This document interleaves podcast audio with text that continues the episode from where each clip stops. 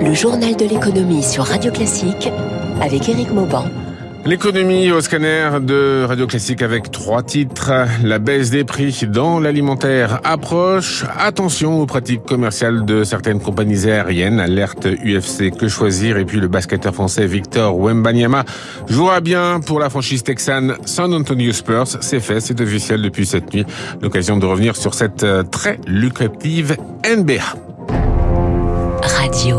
Classique. Et on commence par les prix de l'alimentation, une baisse des prix de 7,5 à 10% sur 200 à 300 produits. C'est la promesse de Jean-Philippe André de l'ANIA, l'Association nationale des industries alimentaires. Après deux réunions à Bercy, dont une la semaine dernière, son président l'assure, 80% des grandes entreprises alimentaires ont accepté de revenir à la table des négociations et d'activer les leviers pour faire en sorte que dans les trois prochains mois, les prix en rayon puissent baisser. Une bonne nouvelle donc pour les consommateurs, mais attention, cela ne veut pas dire que les paniers vont se regarnir. Eric Koch. Des baisses observables dès les prochaines semaines. Cela se fera essentiellement via des promotions et ne concernera que certains produits, explique Franck Rosenthal, expert en marketing du commerce. Les produits sur lesquels on va voir le plus de baisse de prix, c'est ceux qui avaient été les plus inflationnistes. Donc les pâtes, le blé avait subi des hausses très très fortes suite à la guerre en Ukraine. Pour les huiles, on voit aussi des prix rebaisser sensiblement. Ces baisses dépendront des négociations, mais aussi des stocks en magasin. Les distributeurs ne répercutent les prix que sur leurs nouveaux approvisionnements. Si les industriels font enfin un geste c'est qu'ils se sentaient acculés. Il y a un volontarisme très fort du gouvernement sur ce sujet-là qui pèse, notamment sur le plan euh, médiatique. Du coup, la confiance des consommateurs envers les industriels était orientée à la baisse. C'est-à-dire qu'on les rend responsables de euh, ne pas rebaisser les prix. Bataille de l'opinion, mais aussi raison économique. Face aux prix élevés, les Français se sont détournés des grandes marques. Leurs ventes se sont effritées de 6% sur un an, explique Philippe Gutzmann, expert en consommation. Les écarts de volume entre les grandes marques et les progressions des marques distributeurs est tout à fait considérable. Et donc les industriels ont tout intérêt à se dire bah, il va falloir qu'on réajuste nos prix pour garder nos volumes. Sans volume, on est en difficulté. Pas sûr que ces arbitrages en faveur des marques distributeurs cessent, même si l'inflation ralentit, elle progresse toujours. Les prix ne reviendront pas à leur niveau d'avant 2022. On reste dans le secteur de la distribution. Une nouvelle marque débarque aujourd'hui dans les rayons de vos supermarchés. Elle s'appelle Fier. C'est la première marque Andy solidaire à but non lucratif de France. Elle propose une trentaine de produits fabriqués par plus de 400 personnes souffrant d'un handicap qui travaillent dans quatre ateliers. Plus de la moitié du prix de vente permet de financer la marque Fier et de verser les salaires. Trois enseignes Auchan, Carrefour et Intermarché vont proposer ces produits.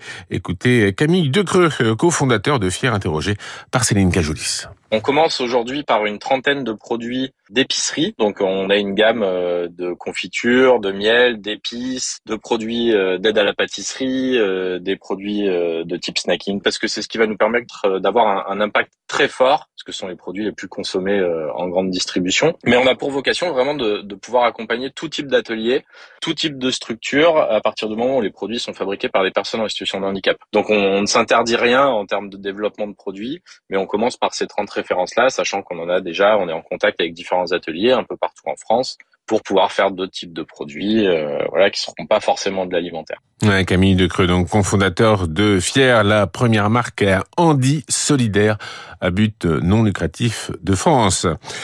Payez plus cher votre billet d'avion pour qu'une compagnie aérienne s'engage à planter un arbre, à investir dans les énergies renouvelables ou bien dans l'achat de carburant vert. Ce sont des pratiques commerciales parfois trompeuses que dénoncent 22 associations européennes de défense des consommateurs. Elles portent plainte d'ailleurs collectivement auprès de la Commission européenne contre 17 compagnies aériennes, dont Air France, Ryanair ou Vueling. Selon les associations, elles font croire aux clients qu'ils peuvent compenser l'empreinte carbone de leur vol, se livrant ainsi à du greenwashing. Zoé Pallier. Pour un vol Paris-New York à 1000 euros, une compagnie aérienne propose aux clients de payer jusqu'à 600 euros de supplément. En échange, elle promet d'acheter du carburant durable, moins polluant, une pratique trompeuse selon Marie-Amandine Stevenin, présidente de l'UFC Que Choisir. Cet argent ne va pas avoir d'impact sur les émissions de gaz à effet de serre produites par le trajet en question. Donc, on fait croire au consommateur que finalement son voyage serait neutre, alors que c'est faux. Et donc, on ne permet pas au consommateur de faire faire un vrai choix pertinent vers des modes de mobilité réellement respectueux de la planète. Car aujourd'hui, la part de carburant vert dans le kérosène utilisé par les avions dépasse rarement les 2%. Gilles Dufran de l'ONG Carbon Market Watch. Même si tout le monde payait des centaines d'euros en plus pour utiliser des carburants verts, ce qui n'est pas le cas aujourd'hui, mais admettons, il y aurait tout simplement pas l'offre suffisante en carburant vert. Donc ça donne un peu une image euh, fausse de l'état d'avancement de la technologie et des opportunités de décarbonation du secteur aérien qui sont aujourd'hui encore extrêmement limitées. Les associations de défense des consommateurs demandent le remboursement des clients et la mise en place d'un cadre juridique plus clair autour de ces nouvelles pratiques. Zoé Pallier, Radio Classique, il est 6h52 et on part aux États-Unis avec Twitter qui doit renforcer ses moyens d'ici au 25 août pour être capable de respecter l'ambitieuse nouvelle législation européenne sur les contenus en ligne. C'est ce qu'a averti hier le commissaire européen Thierry Breton après sa rencontre avec Elon Musk. Elon Musk, propriétaire de Twitter, et Mark Zuckerberg, fondateur de Meta, s'invective d'ailleurs euh, ces derniers jours en ligne et se propose d'en venir aux mains. Si, si, on y reviendra juste après le journal de 8 heures. Et puis ça y est, c'est officiel. Depuis cette nuit, Victor Wembanyama va rejoindre les Spurs de San Antonio. Le francilien de 19 ans seulement, considéré comme le plus grand espoir du basket mondial, connaîtra les parquets américains dès la saison prochaine. Des parquets mythiques qui ont vu défiler des joueurs prestigieux comme Michael Jordan, Shaquille O'Neal ou encore Kobe Bryant. La NBA est une véritable fabrique de rêve pour les amateurs de basketball, mais c'est aussi une super machine à cash. En 10 ans, la Ligue a triplé ses revenus à près de 10 milliards de dollars cette année.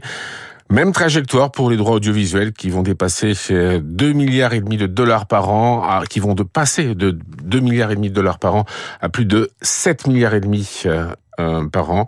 Euh, la NBA, c'est une véritable machine à rêve et également une machine à sous très bien maîtrisée, comme nous l'explique le président de l'Observatoire du sport business, Vincent Chaudel. La force de la NBA, c'est que ce n'est pas qu'une compétition sportive. Euh, la NBA, euh, vous la voyez régulièrement dans les films à Hollywood, elle a les moyens économiques pour attirer tous les talents, donc tous les regards. Il y a plus que euh, du sport spectacle, il y a aussi tout l'univers qui l'englobe. Le système est bien huilé, il donne la place à l'ensemble des populations, euh, des blancs, des noirs, des jaunes. Euh, tout cela se retrouve sur le parquet. Ça permet à la population américaine, mais à la population européenne, mais à la population asiatique de s'y intéresser c'est vraiment euh, une référence du sport business. Voilà, Vincent Chaudel, président de l'Observatoire du sport business, dès que Victor Wembanyama devrait toucher pour sa première année chez les Spurs de San Antonio un salaire annuel d'un peu plus de 12 millions de dollars.